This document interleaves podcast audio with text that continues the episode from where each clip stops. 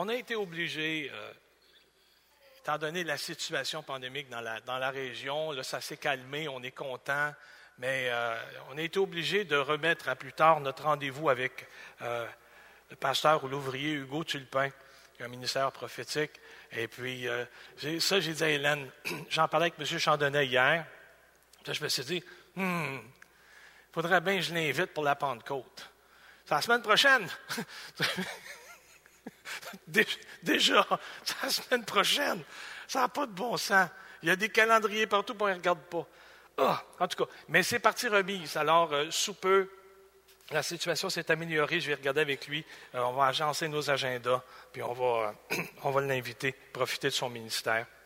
Alors, étant donné que c'est la, la Pentecôte, ce, ce dimanche, c'est l'avant-goût de ce qui va arriver la semaine prochaine. Mais si vous êtes en quête, si vous avez faim et soif de Dieu, si vous voulez être rempli du Saint-Esprit, attendez pas la semaine prochaine. attendez pas la semaine prochaine. Demandez tout de suite. Demandez tout de suite pour recevoir tout ce que Dieu a en réserve pour vous. Amen. Alors écoutez, on va commencer le thème pour euh, ces, ces deux dimanches avec la lecture du livre des Actes, dixième chapitre, les versets 44 à 48. On veut saluer, pendant qu'ici les gens tournent dans leur Bible. Eh boy, OK. Pendant que les gens ouvrent leur téléphone, leur, tablette, pour ne pas faire de publicité. En tout cas, dans Acte 10, 44, 48, nous lisons Comme Pierre prononçait encore ces mots, le Saint-Esprit descendit sur tous ceux qui écoutaient la parole. Tous les fidèles circoncis qui étaient venus avec Pierre furent étonnés de ce que le don du Saint-Esprit était aussi répandu sur les païens. Amen? Ouais, on a une gang un matin, hein? oui, Amen. Étonnés de ce que le don du Saint-Esprit était tout aussi répandu sur les païens, car ils entendaient parler en langue et glorifier Dieu. Alors Pierre dit, Peut-on refuser l'eau du baptême à ceux qui ont reçu le Saint-Esprit aussi bien que nous? Il ordonna qu'ils fussent baptisés au nom du Seigneur, sur quoi ils le prièrent de rester aussi quelques jours auprès d'eux. Dans notre ici, finalement, c'est la conclusion de l'épisode chez Corneille, le centenier romain. L'emphase, pardon, l'emphase est mise sur l'importance du Saint-Esprit, autant dans l'annonce de la bonne nouvelle que chez les récepteurs de la bonne nouvelle. Le Saint-Esprit a un rôle à jouer. Il est primordial dans ça. Donc, dans l'annonce de la bonne nouvelle, c'est lui ou par lui qu'émanent les signes, les prodiges, les miracles. La manifestation de la puissance de Dieu se passe dans sa présence. Quand les cœurs sont disposés, quand les, quand cœurs l'accueillent, sans même pouvoir le discerner pleinement. Quand on pense à Corneille, un Romain, un homme pieux, qui prie puis qui reçoit comme une missive en dedans qui lui dit Pierre réside quelque part, va le chercher. Lui va te le dire. Imaginez. C'est lui, l'Esprit Saint, hein, qui, dans l'annonce de la bonne nouvelle, hein, va manifester les signes, les prodiges, les miracles, puis toute la puissance divine. Il est aussi actif dans la réception du message quand il convainc les âmes de péché, de justice et de jugement. Quand il leur dit, regarde-toi dans le miroir, ça se peut qu'aujourd'hui tu t'aimes, mais en réalité, quand on gratte un peu, quand on regarde à l'intérieur, quand on regarde le cœur, ce que personne d'autre que toi peut voir, tu le sais que tu n'es pas rendu. Qu'il n'était pas l'humain que tu devrais être.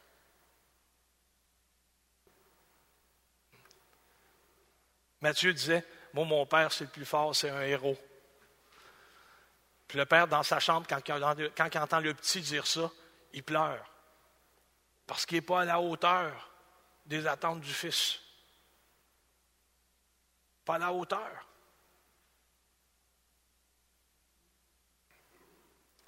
C'est le Saint-Esprit qui vient nous dire ça, qui vient nous dire que finalement on est pécheur, qu'on n'a pas de justice, puis qu'on va passer au jugement. Et c'est le même Saint-Esprit qui vient comme entourer nos cœurs de sa bienveillance, puis dire, est-ce que tu vois la porte?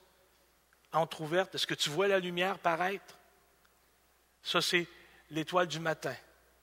Ça, c'est ton salut.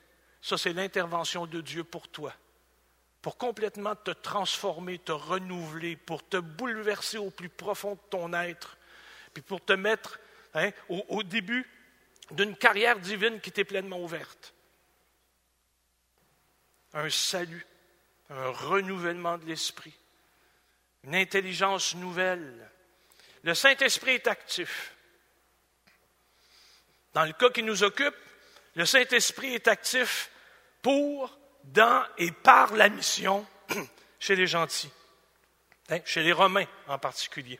Puis l'exemple de ce matin, justement, Corneille, hein, et par extension, par Corneille, c'est tout l'Empire de Rome, là.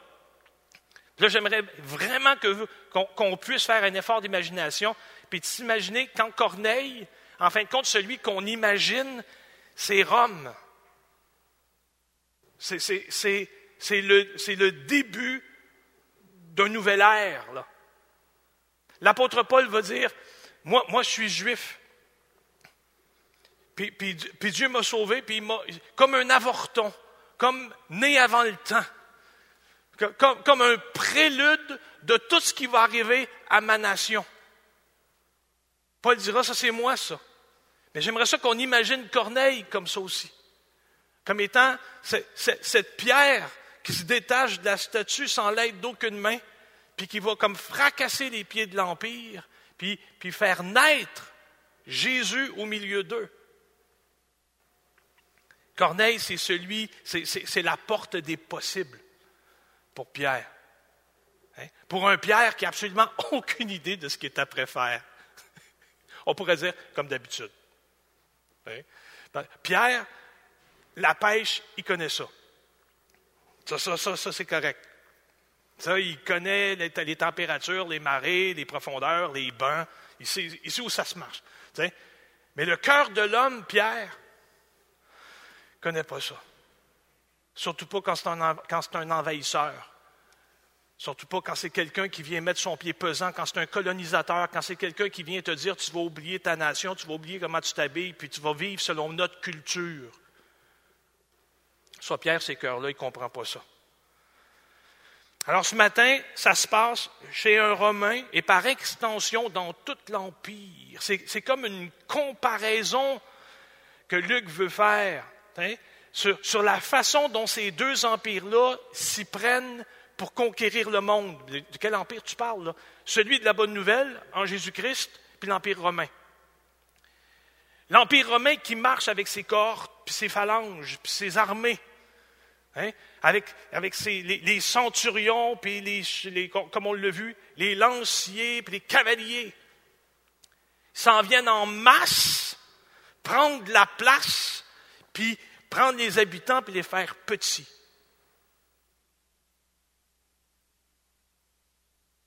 Dieu en Jésus, il vient par un. Il sauve une âme, puis la grâce se répand. C'est ça la puissance de l'Évangile. Il vient à un, il transforme la vie, et la grâce se répand.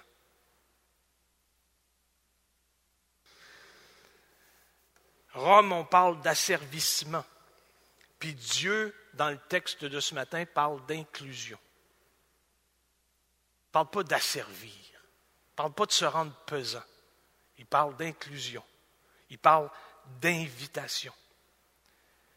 Pour Dieu, ça remet en cause toute la notion de sélection qu'on a déjà commencé à établir dans l'Église primitive. Qui peut faire partie de l'Église et qui ne peut pas en faire partie? Qui recevra le baptême du Saint-Esprit et qui ne le recevra pas? Qui pourra passer par les eaux du baptême et qui ne pourra pas passer par les eaux du baptême? Dieu dit, mais c'est qui qui fait ces critères-là? Mais qui ose faire ces critères-là au milieu de mon hégémonie, au milieu de, de, mon royaume, au milieu de ce que moi je veux faire chez les humains? C'est ce que Pierre faisait quand il prêchait à Corneille. Avez-vous remarqué le début de son discours à Corneille? On ne l'a pas lu, c'est un peu long. Mais quand, Pierre rentre chez Corneille, la première affaire qu'il dit, Corneille, je vais simplement mettre les points saisis, les bases étaient. Toi, tu es un Romain et moi, je suis un Juif. Dieu est venu parler à ma nation, à nos pères, par les prophètes, et par nous, peut-être à vous. Puis pendant que Pierre parle en disant, Corneille, je ne sais pas ce que je fais ici.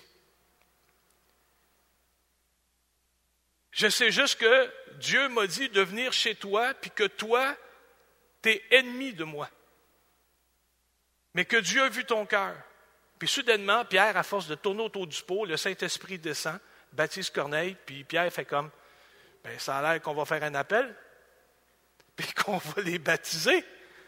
Tous les Juifs qui sont avec lui font comme, ben là, que c'est ça? C'est que, wow! Voyez-vous la transformation dans la tête de Pierre? C'est que soudainement, il est, il est plus spécial. Il est spécial dans l'idée que Dieu va inviter d'autres individus comme lui, au-delà de l'ethnie, au-delà, de la culture, au-delà de. Dieu va comme supplanter tout ça pour transformer le cœur, placer l'onction. C'est ça que Dieu va faire par Corneille. Pas de sélection, sinon celle de Dieu. C'est ce que Pierre comprend. Que le salut est pour tous ceux que le Seigneur appellera, peu importe la nation. L'annonce de la bonne nouvelle, c'est l'inclusion, c'est, c'est, c'est, ceux qu'on ne prévoyait pas. C'est ceux qu'on ne pensait pas qu'ils diraient oui. Hein? Parce que vous, comme moi, à l'âge qu'on a dans l'Évangile, on, a évangélisé, on a témoigné, on continue de le faire, puis on essaie à partir de cette, année de, se rappeler ce pourquoi on a été sauvés. C'était pour multiplier, c'était pour grandir, c'était pour communiquer. Pas pour faire des sauvés à tout prix, mais c'était pour éviter que les perdus se perdent à tout prix. C'est de réaliser qu'on a prié pour des gens, on a invoqué Dieu pour des gens, on a supplié Dieu pour des gens, on a jeûné à Dieu pour des gens. C'est l'autre à côté qui est venu. Dieu trouve, Dieu travaille, Dieu entend en son temps. Donc Pierre semble au milieu des apôtres être celui qui a comme une propension d'âme au changement.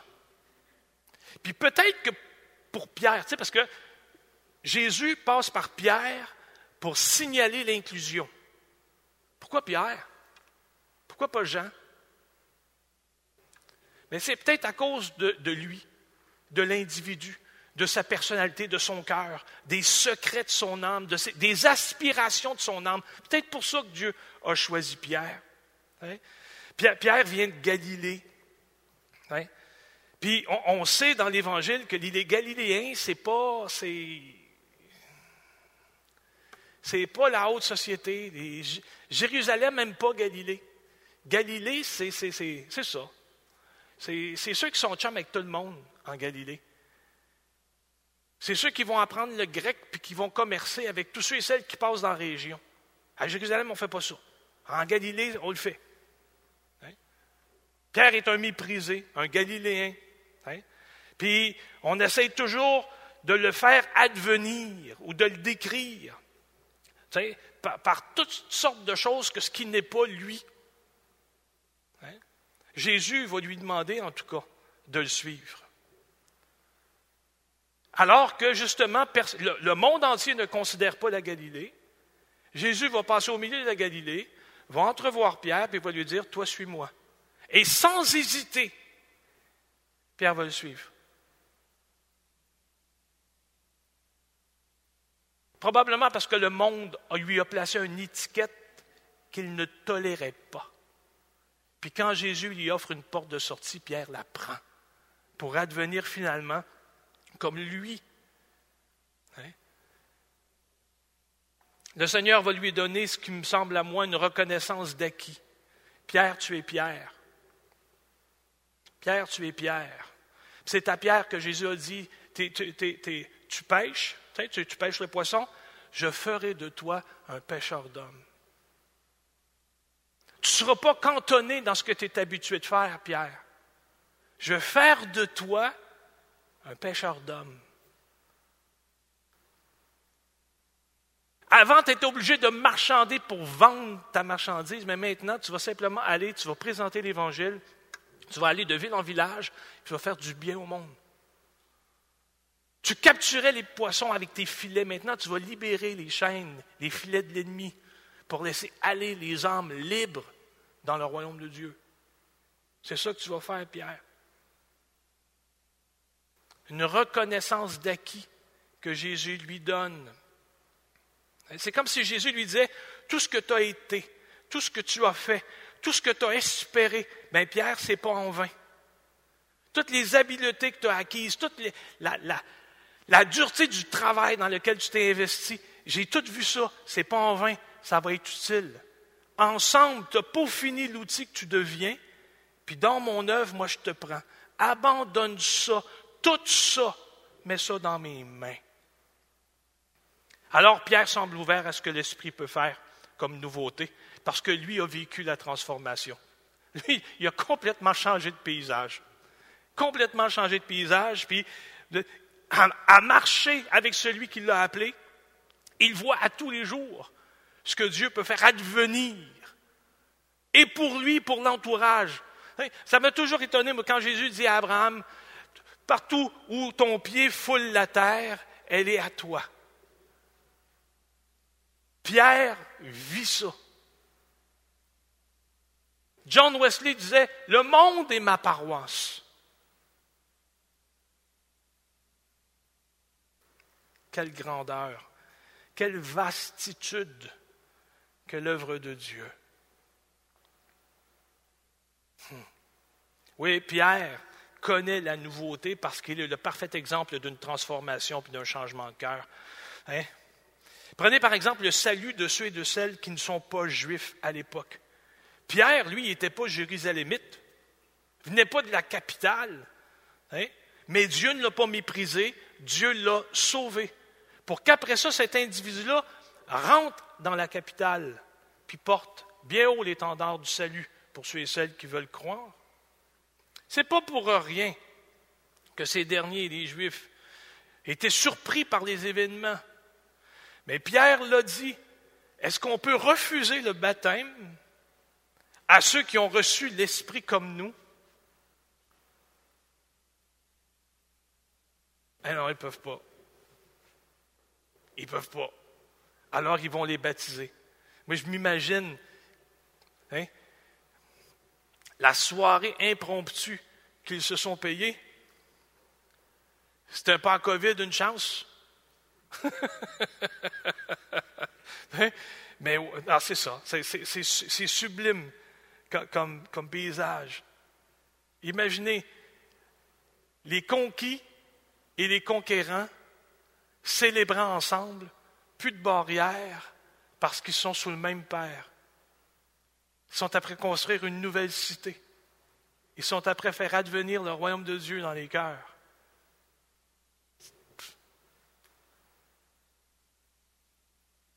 40 ans d'oppression presque oubliée. Je dis 40 ans, mais c'est peut-être plus que ça. Hmm.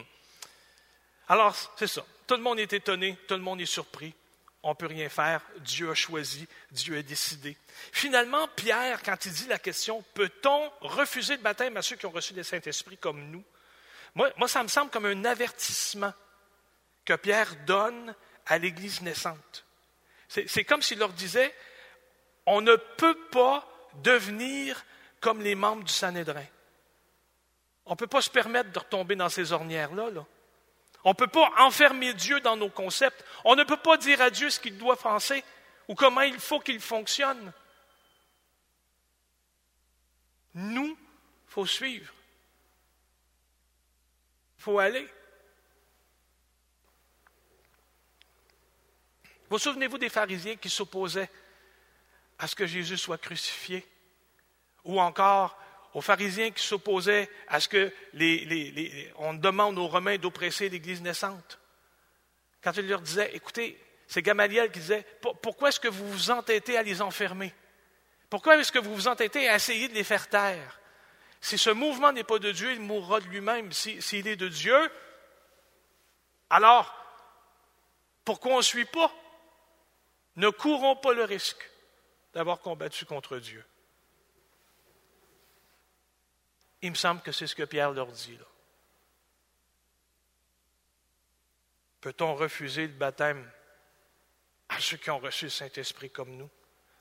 Peut-on réaliser que ce n'est pas nous qui mettons les critères de sélection, que c'est Dieu, puis que Dieu a tant aimé le monde qu'il a donné son Fils unique afin que quiconque croit en lui ne périsse pas, mais qu'il ait la vie éternelle? Ce qui nous mène à poser la question idéologique de la pureté. C'est intéressant. Quand je dis pureté, c'est OK. Qu'est-ce que ça prend pour passer par le baptême? Puis de quoi faut avoir l'air pour passer par le baptême? Sous le rapport de l'esprit, ces critères-là, c'est ceux qui portent les fruits. Ce sont ceux qui portent les fruits de l'esprit. Puis à partir de l'épisode, c'est ceux qui portent l'évidence de leur relation à Dieu via le Saint-Esprit. Puis autrement dit, signe probant, visible ou auditif que sa vie est transformée. Ils ont été étonnés de les entendre parler en langue comme eux.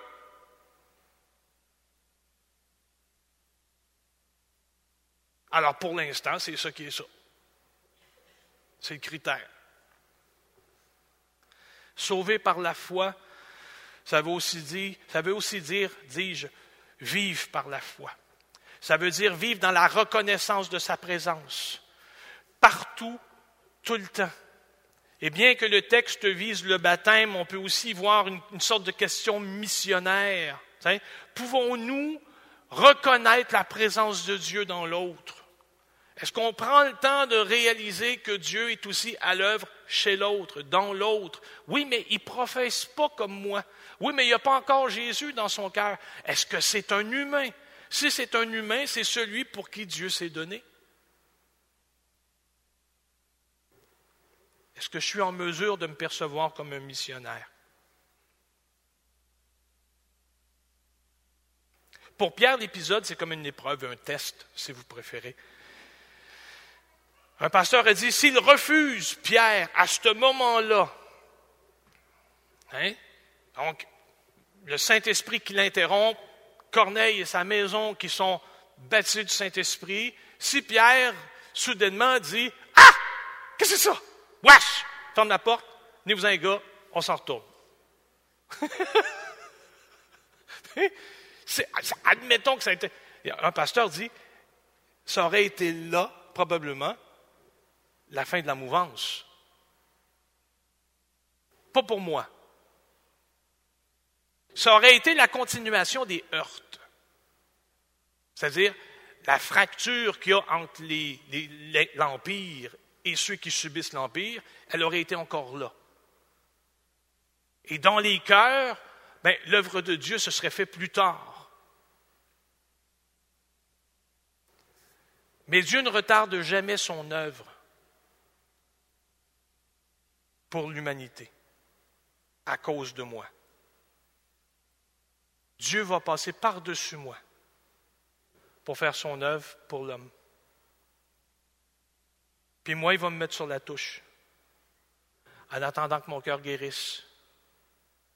Puis si je suis trop dur, ben, je vais mourir comme ça. Mais Dieu va passer par-dessus moi. C'est Donald Ravenhill, prédicateur de réveil, qui a dit Seigneur, si dans ma tête, dans mon cœur, si dans toutes mes conceptions théologiques, j'oublie qui tu es puis ce que tu fais, fais-moi grâce. Passe par-dessus moi, puis sauve. Attends pas après moi. Si je suis trop imbécile puis que je me suis cantonné dans mes idées, Seigneur, fais-moi grâce, passe par-dessus moi. Passe par-dessus moi. Et moi, je rajoute, Peut-être que quand je verrai l'étendue de la grâce, peut-être que quand je verrai la transformation des cœurs, peut-être que quand je verrai l'effusion de Saint-Esprit tomber sur les gens, peut-être qu'à mon tour, je me repentirai. Puis je me dirai, Seigneur, moi aussi.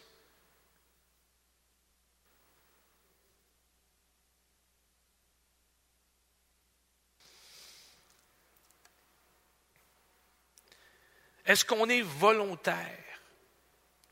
Je ne dis pas sommes-nous capables de faire l'œuvre, sommes-nous capables d'aspirer après plus, sommes-nous sommes capables de soupirer? Comme la biche après les courants d'eau, sommes-nous capables de nous arrêter et de dire Seigneur, vraiment, je te le dis, d'un cœur sincère, étalé devant toi en toute candeur, Père, je te le dis, si tu n'es pas dans ma vie, je n'ai pas de vie.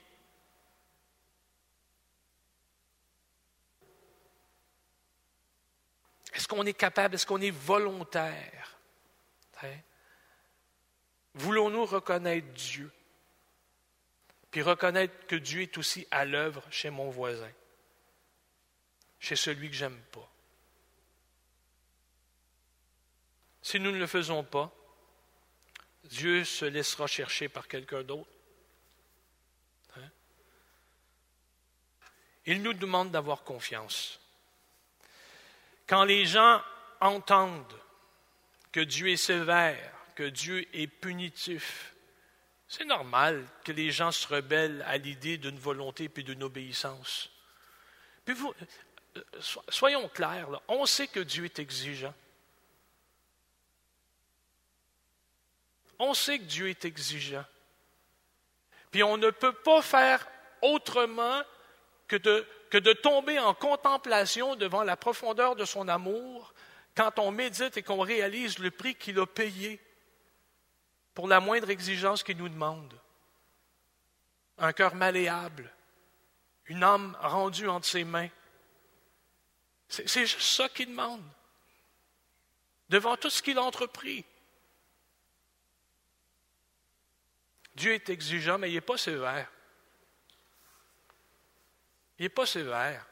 Les règles sont claires dès le début. Ces fois le juste tombe, ces fois il se relève. Entre les lignes, lisez comme faut. Toutes les bévues, toutes les méfaits les bêtises qu'on peut dire et faire, on va en payer les conséquences. Mais dans un cœur repentant, ces conséquences-là ne seront pas néfastes ou à jamais pour nous. payez pas votre compte d'hydro, puis ils vont vous couper. Vous n'êtes pas moins sauvé pour ça. Vous allez peut-être changé de couleur au mois de janvier. Vous, avez été bleu, mais ça va être correct. Vous comprenez le principe, c'est ça que je veux dire. Hein? Quand les gens ont. C'est ça. Quand on décrit Dieu comme sévère et punitif, c'est normal que personne ne veuille venir. C'est pas fin pour les dentistes, mais euh, je compare ça avec une visite au dentiste. ben, c'est ça. Moi, quand j'étais petit, ça, le dentiste m'a traumatisé. Le dentiste et le barbier, toujours est-il. Hein? On ne peut pas dépeindre Dieu comme ça. On ne peut pas décrire Dieu parce que c'est simplement pas l'expérience de vie qu'il nous offre. Ce n'est pas ce qu'il nous montre de lui. C'est qu'arrêtons de, de le faire paraître selon nos lunettes, puis déclarons ce qu'il est vraiment. À ceux qui obéissent par la peur, même dans son temps, l'apôtre Jean va, leur écrire une alternative dans sa première lettre, 1 Jean 4, les versets 4 à 19. Il leur dit, Nous, nous sommes de Dieu. Celui qui connaît Dieu nous écoute. Celui qui n'est pas de Dieu ne nous écoute c'est par là que nous connaissons l'esprit de, la vérité et l'esprit de l'erreur. Bien-aimés, aimons-nous les uns les autres, car l'amour est de Dieu, et quiconque aime est né de Dieu et connaît Dieu. Celui qui n'aime pas n'a pas connu Dieu, car Dieu est amour. L'amour de Dieu a été manifesté envers nous en ce que Dieu a envoyé son Fils unique dans le monde, afin que nous vivions par lui. Et cet amour consiste non pas en ce que nous avons aimé Dieu, mais en ce qu'il nous a aimés et nous a envoyé son Fils comme victime expiatoire pour nos péchés. Bien-aimés, si Dieu nous a ainsi aimés, nous devons aussi nous aimer les uns les autres. Personne n'a jamais vu Dieu. Si nous, nous, si nous nous aimons les uns les autres, alors Dieu demeure en nous et son amour est parfait en nous. Nous connaissons que nous demeurons en lui et qu'il demeure en nous en ce qu'il nous a donné son esprit. Et Dieu, et nous avons vu, dis-je, et nous attestons que le Père a envoyé le Fils comme sauveur du monde. Celui qui confessera que Jésus est le Fils de Dieu, Dieu demeure en lui et lui en Dieu. Et nous, nous avons connu l'amour que Dieu a pour nous et nous y avons cru. Encore, Dieu est amour. Et celui qui demeure dans l'amour demeure en Dieu et Dieu demeure en lui. Tel il est, tel nous sommes aussi dans ce monde. C'est en cela que l'amour est parfait en nous, afin que nous ayons de l'assurance au jour du jugement. La crainte n'est pas dans l'amour, mais l'amour parfait bannit la crainte. Car la crainte suppose un châtiment, et celui qui craint n'est pas parfait dans l'amour. Pour nous, nous l'aimons parce qu'il nous a aimés le premier. Oui, je pense avoir la peine de le répéter. Car nous, nous l'aimons parce qu'il nous a aimés le premier.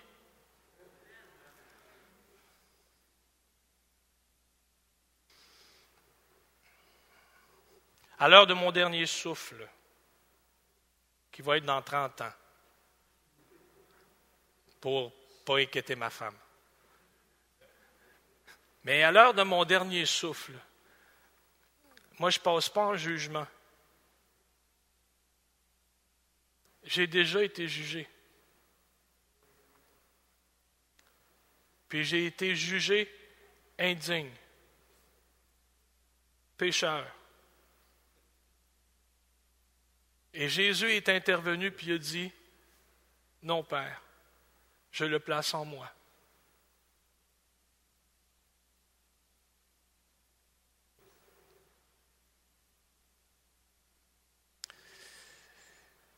Donc, si vous dites aimer Dieu, vous devriez aimer ce qu'il aime et finalement vouloir ce qu'il aime se produire.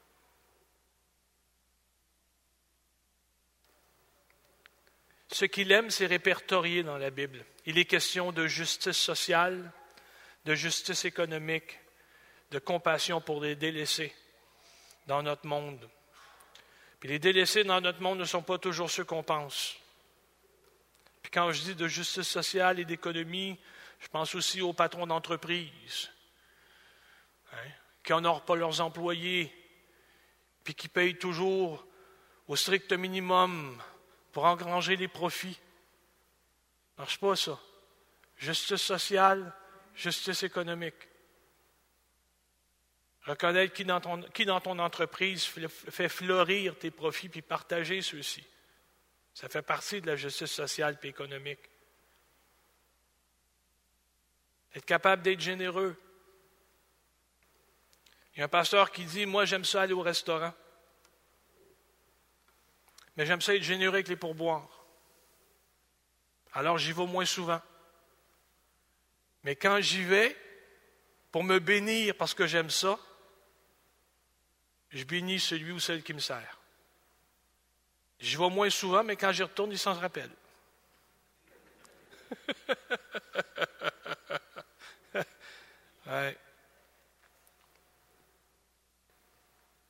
Avoir de la compassion, donc, pour les délaissés de notre monde. Puis les délaissés de notre monde, ce n'est pas toujours les plus pauvres.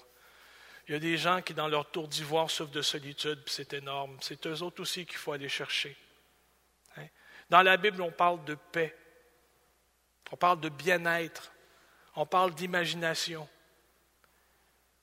quand je reviens avec la comparaison des deux empires, c'est exactement ça que je pense. Parce que Rome voulait installer sur le monde la paix romaine. Puis en Jésus-Christ, Dieu est venu montrer aux empereurs que ce n'était pas comme ça que ça s'installait la paix.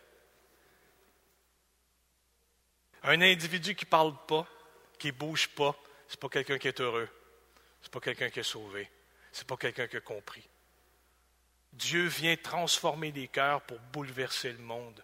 Si nous aimons Dieu, nous devrions vouloir voir ces choses-là prendre place. Et même soupirer, vivre après une, volonté semblable.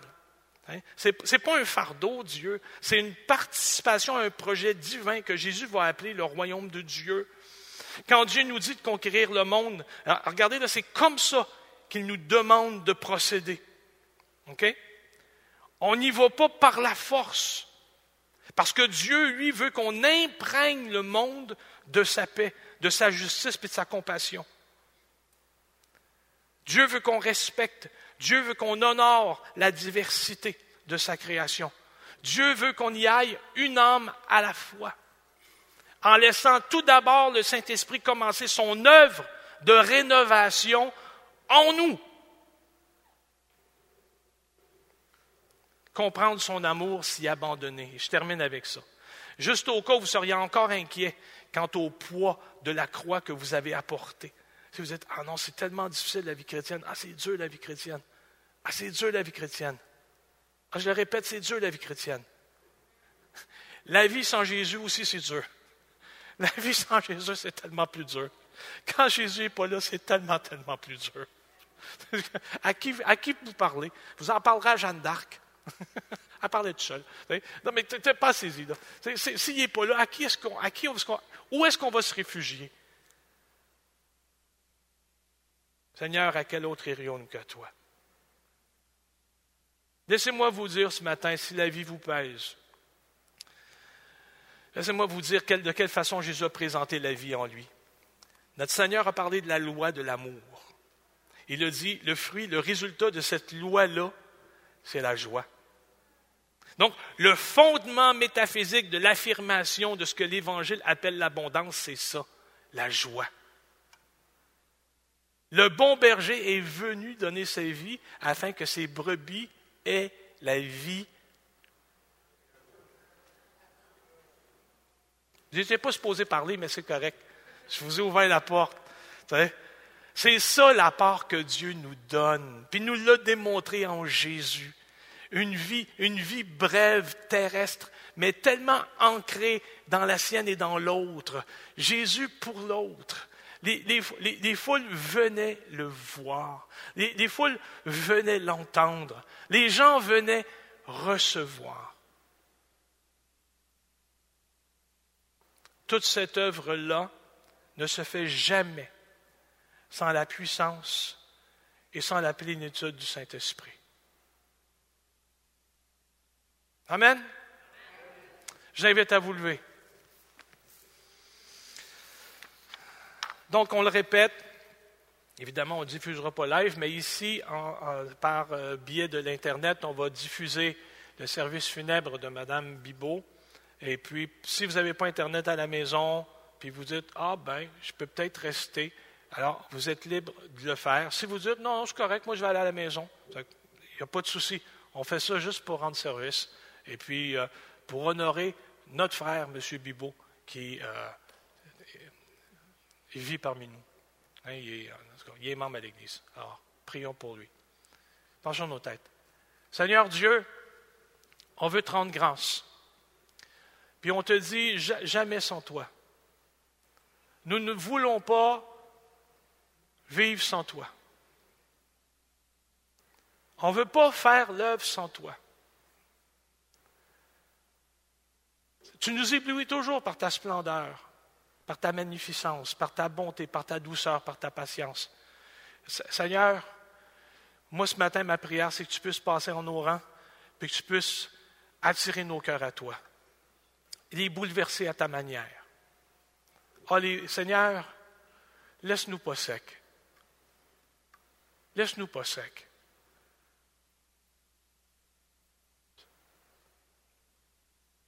Laisse-nous pas secs, Seigneur. Sauf par ton Saint-Esprit, ranime-nous d'un vent nouveau, d'une espérance neuve, belle, glorieuse. Anime-nous de toi, de ta passion pour les gens, de ta passion pour les hommes. Euh, Seigneur, s'il y a ici des gens qui parmi nous ne s'aiment pas du tout, donne-leur de voir leur existence et leur vie avec tes yeux à toi, pour leur montrer, Seigneur, à quel point ils comptent, à quel point ils sont précieux. Seigneur, à quel point tu les as aimés jusqu'à donner ta vie pour eux, pour qu'ils adviennent autrement. Oh Seigneur Dieu, merci de souffler sur nos vies. Dans le nom de Jésus. Amen et Amen. Allez, Seigneur vous bénisse. Merci beaucoup d'être venu. Dieu vous garde.